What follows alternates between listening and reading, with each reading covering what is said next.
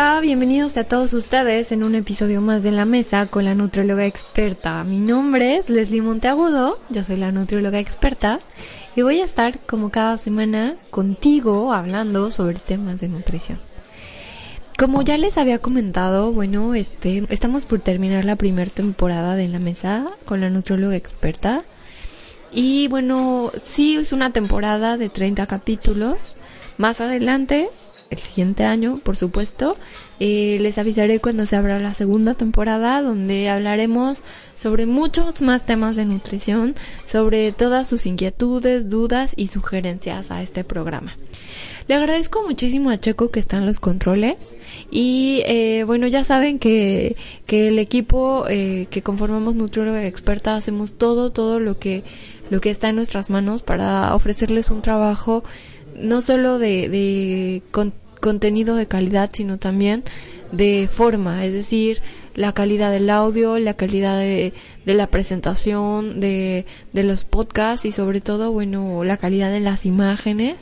Y pues bueno, estoy súper agradecida con todo mi público, con la gente que me escucha. Eh, con mis seguidores en Facebook y por favor no olviden escribirme, les invito a que me dejen todos y cada uno de sus comentarios y sugerencias para este programa. El día de hoy les platicaré acerca de un síndrome, un síndrome que es conocido como el síndrome del restaurante chino. No todos lo conocen, algunos ya han escuchado o han leído al respecto. Es un síndrome que también es conocido como síndrome del glutamato monosódico. Y es bastante gracioso porque eh, los primeros casos se dieron en Estados Unidos por ahí de los años 60, donde existen muchos restaurantes chinos, chinos estadounidenses, eh, y que bueno, eh, la gente acude a, este tipo de, lugares para comer y aquí es donde se observó, ¿no? Y empezó a generar una controversia científica enorme. El, el síndrome del restaurante chino es un, una colección de síntomas o un conjunto de síntomas donde va a haber eh, pues eh, manifestaciones como cefalea o dolor de cabeza al grado de migraña. También eh, presión en la boca en la cara ruborización no la cara se pone rojita y pues bueno eh, este síndrome se empezó a observar en la gente que acudía a este tipo de restaurantes y le atribuyeron su origen a una sustancia conocida como glutamato monosódico. Esta sustancia, bueno, eh, su, descubrimiento fue en Japón y fue, fue descubierta debido a que eh, un profesor japonés eh, pues encontró una sustancia de que, obtuvo a partir de un alga y esta sustancia eh, la llamó kombu y empezó a, cristalizarla y a, la sometió a procesos este, químicos eh, como la hidrólisis, la síntesis y la fermentación hasta obtener un sabor que hoy en día se conoce como umami. El sabor umami es aquel que, eh, bueno, permite o tiene como la, la cualidad peculiar de, de que puede diferenciarse de los sabores que conocemos como dulce, salado, ácido, amargo, etcétera. Entonces, eh, este sabor umami es lo que caracterizó al hoy conocido como glutamato monosódico y pues bueno, se empezó a producir finalmente a través de la síntesis de, sal de glutamato de sodio y bueno se empezó a comercializar eh, a partir del año 1909 con el nombre de Ajinomoto. Entonces, eh, bueno, pues esta sustancia se empezó a comercializar a lo largo de todo el mundo y eh, empezó a componer o a ser el ingrediente de muchos alimentos principalmente alimentos eh, como eh, por ejemplo carne, caldos, sopas, eh, incluso condimentos que hoy en día utilizamos no para hacer el consomé que son pequeños cubitos con sabor a pollo y, que contienen, si ustedes observan en la caja, contienen glutamato monosódico en sus ingredientes. Entonces es interesante saber que igual algunas salsas, sobre todo de cocina oriental, contienen a este glutamato famoso. Entonces, ¿cuáles son las funciones del glutamato monosódico? El glutamato monosódico, bueno, va a tener esa peculiaridad de potenciar eh, el sabor de los alimentos, lo cual le va a dar como una, una armonía eh, a ciertos platillos.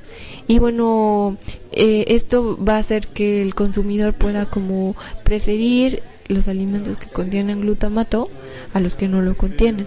Porque se dice que estimula las papilas gustativas.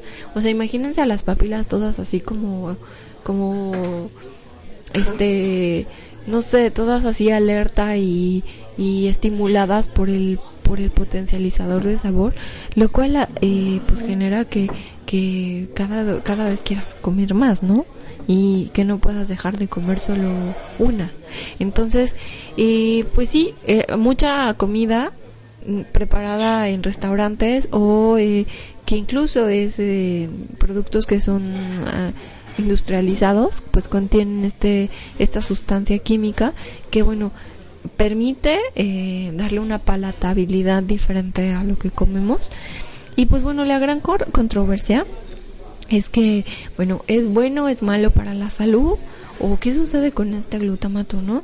Eh, el glutamato monosódico, pues bueno, eh, la FDA, que es la Food and Drug Administration, es una organización internacional que regula la seguridad de algunos aditivos alimentarios y bueno, eh, aprueba o no aprueba el que estos sean comercializados en, en el mercado. Entonces, la FDA lo, lo considera como un, una sustancia, un potenciador de sabor que es seguro y que se puede consumir por el ser humano. Sin embargo, a raíz de todo, de todo esto que surgió del síndrome del restaurante chino, pues este pues empezaron las controversias los estudios científicos pues para ver si realmente era bueno o no para la salud y pues este se, se han este descubierto que que en algunos estudios pues se le ha relacionado con la obesidad también se le ha relacionado con, con la hipertensión, se le ha relacionado con el asma. Quiere decir, no quiere decir que el glutamato genere, ajá, sino simplemente son variables que han utilizado los investigadores para asociar, ¿no? Asociar si el glutamato se asocia al asma, si el consumo de glutamato se asocia a la obesidad eh, o a la hipertensión o a algunas otras enfermedades. Sin embargo, los resultados no han sido contundentes. Quiere decir que aún no han llegado a alguna conclusión al respecto. Eh, y también, o sea, pues hay ciertos estudios que demuestran una cosa, pero hay otros que la contradicen. Entonces, bueno, a esto nos referimos con no concluyentes. Y lo, lo curioso es que bueno, hay, hay contradicciones, ¿no? Y hay, hay algunos que alegan que, bueno, no son fiables, que la metodología usada no es la correcta, etcétera. Pero sí hay, sí hay este mucho, mucho relacionado a estos temas, también a la diabetes y a enfermedades como la fibromialgia. Y bueno, en la actualidad mm, no hay ningún eh, resultado que bueno que asegure que el glutamato es nocivo para la salud. Sin embargo, eh, es importante mencionar que el contenido de sal del glutamato es 30 veces menor que el de la sal, pero esto no quiere decir que sea bueno. Hay quienes eh, bueno lo consideran como un sustituto o como un ingrediente para no, no utilizar la sal y consumir menos cantidad de sodio sin embargo, bueno, esto es muy variable porque, bueno, depende, ¿no? Como es un potencializador, pues puede hacer que querramos consumir más y que entonces, bueno, este contenido de sodio, bueno, a la larga eh, se vea opacado por la cantidad de alimentos que estamos consumiendo. Además de que, de que bueno, o sea, las formas de glutamato, bueno, pueden estar eh, en en diferentes como presentaciones, ¿no? El ácido glutámico también puede estar en, en extractos de soya, en proteína aislada. Entonces, eh, la recomendación es que, bueno, si, si queremos evitarnos eh, la aparición de algunos síntomas del síndrome del restaurante chino, pues nos, nos aseguremos de no exceder la cantidad de, de consumo de, de, de platillos, este, de buffet, ¿no? Porque pues no a todos les sucede este síndrome, o sea, es muy particular y solo son algunas personas. Y también puede haber el caso de quienes son sensibles al consumo de glutamato monosódico. Quiere decir que, o sea, pueden tener con mayor facilidad eh, alguna sintomatología y presentar este alguna complicación como la migraña, por ejemplo. Eh, eh, es muy muy muy curioso saber sobre el, sobre esta sustancia sobre el glutamato porque eh, bueno también es importante saber que es un aminoácido no esencial. Entonces eh, así es como se sintetiza, eh, digamos que el, cuerpo no lo requiere, solamente en ciertas condiciones, como lo había mencionado en el podcast anterior de las proteínas, espero que lo hayan escuchado, de, de los aminoácidos que son esenciales, no esenciales y condicionalmente esenciales. Entonces este es un aminoácido que no siempre vamos a, pues bueno, a necesitar. Y eh, también, eh, pues bueno, si, si es el caso, ¿no? De, de, que padeces depresión alta o, o, empieza, o bueno, tienes eh, antecedentes de hipertensión arterial en tu familia, pues te recomiendo que también evites el consumo de este tipo de platillos porque a pesar de contener menos sodio siguen conteniendo sodio entonces hay, ah, depende del grado de presión o de hipertensión pues bueno el, el, el grado de, de consumo de sodio tiende a ser menor es decir las dietas son mucho más estrictas y bueno, yo he creído siempre que a veces no necesitamos condimentar tanto los alimentos. Entre más natural sea un platillo es mucho mejor. Lo que sucede es que, bueno, eh, nos habituamos a, a, ciertos sabores, ¿no? Y esto es desde que somos pequeños. Nos van, nos van a, pues, generando estas preferencias desde que, desde que somos muy pequeños, desde que, eh, o sea, en vez de habituar a un pequeño, ¿no? A consumir la sal simplemente que contienen eh, la, los vegetales o, o, la carne, bueno, eh, la adicionarle condimentos, sale, pues hace que, o incluso azúcar, por ejemplo, que, que ya no querramos comer otro alimento porque no nos sabe. Pero es, es muy cierto, bueno, yo en lo personal consumo poca sal y es muy cierto que te vas habituando, te vas habituando y incluso, o sea, puedes ir a algún lugar a comer a algún otro lugar que no sea tu, tu propia casa y, o sea, puedes detectar el sabor diferente. Puedes decir, ay, esto está muy salado, pero porque estás habituado realmente. Entonces, todo es cuestión de hábitos. Si tienes niños pequeños, habitúalos a comer poca sal, a comer poca azúcar y, que los alimentos sean lo más natural posible. Y de esta manera, pues bueno, no va a haber esta adicción que, que pudiera generar algún ingrediente, como es el caso de por ejemplo, el azúcar o de la sal o del mismo glutamato monosódico, ¿no? Porque pudiera ser que, que esta es la causa de la adicción a ciertos alimentos y, de ahí que se le relacionen algunos estudios a la obesidad. El querer comer más por la estimulación que genera o por la potencialización de, del sabor, ¿no? Que, que genera esta sustancia que otorga el sabor umami. Y si quieres saber más sobre, sobre el síndrome del restaurante chino, pues te invito a que, a que leas y que busques, ¿no? Más acerca de este síndrome. Creo que es bueno de pronto saber estos temas para, para saber, ¿no? Y qué es lo que contienen ciertos alimentos y sobre todo si es o no es riesgoso para nuestra salud y sobre todo eh, eh, si tenemos o presentamos algunos de estos eh, síntomas pues poder sospechar de que se trate de, de algún condimento y, y, comentarlo a nuestro médico, ¿no? Porque no, eh, si hay irritación, ¿no? O, o, dolor de cabeza o como sensaciones diferentes a, a lo que estamos como habituados, ¿no? O sea, tener un criterio diferencial y poder identificar si es un alimento el que nos está generando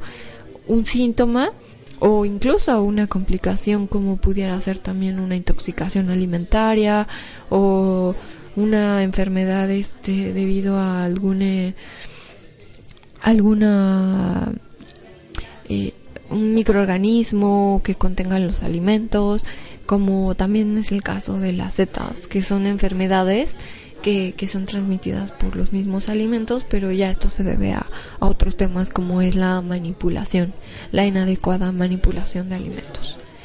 Y pues bien, eh, esto es todo respecto al síndrome del glutamato monosódico.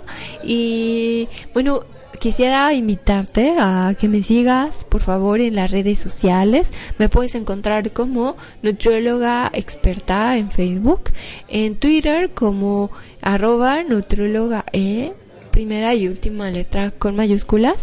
Y ahora también ya estoy en Instagram. Me puedes seguir en Instagram como Nutrióloga E. Ya tengo ahí algunos seguidores. Me gustaría tener más eh, y sobre todo, eh, pues eh, leer sus comentarios en las bitácoras. los invito a visitar también mi blog. Es www.nutriólogaexperta.net. Ahí es donde van a encontrar no solo los podcasts, sino también artículos que he escrito. El último que escribí eh, es porque lo que bebes también importa quiere decir que eh, las calorías que contienen los alimentos eh, importan, pero también las bebidas. A veces decimos, ay, pero cuido mucho lo que como y estamos consumiendo gran cantidad de azúcar en jugos, bebidas y que desconocemos completamente que pueden ser la causa de, del aumento de nuestro peso. Eh, y pues bueno, también eh, te, invito a que, a que me escribas en, en este espacio.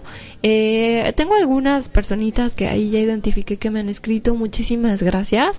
Algunos de ellos alumnos, algunos de ellos eh, son personas que conozco, amigos, familia. Muchísimas gracias. Sin ustedes este programa no sería posible. Eh, y pues bueno, si quieres escuchar estos podcasts, si no has escuchado todos los capítulos de esta primera temporada de La Mesa con la nutrióloga experta, te invito a que los descargues directamente desde RSS, Stitcher, Evox eh, y iTunes. En todas estas emisoras de radio los puedes encontrar. Es muy fácil porque los descargas y entonces eh, ya sea en un dispositivo móvil como es iPad o eh, o, mm, celular o un teléfono inteligente, puedes tener la aplicación de, de y te, te, puede ir renovando cada, cada episodio y puedes escuchar los episodios anteriores eh, donde he abarcado diversos temas de nutrición, algunos que han sido de mucho, mucho interés y, y que sobre todo, bueno, eh, te permitirán tener un, un una apariencia, un panorama distinto sobre algunos alimentos y también sobre algunos eh, algunos platillos y sobre todo de la nutrición en general. No se pierdan el próximo artículo que por cierto voy a voy a subir a mi blog es el pan engorda y te invito a leerlo. Eh, próximamente va a salir, va a salir en esta semana y pues me encantaría leer eh, tu opinión. Eh, no me queda nada más que decir. Hasta la próxima. Y pues bueno, nos vemos.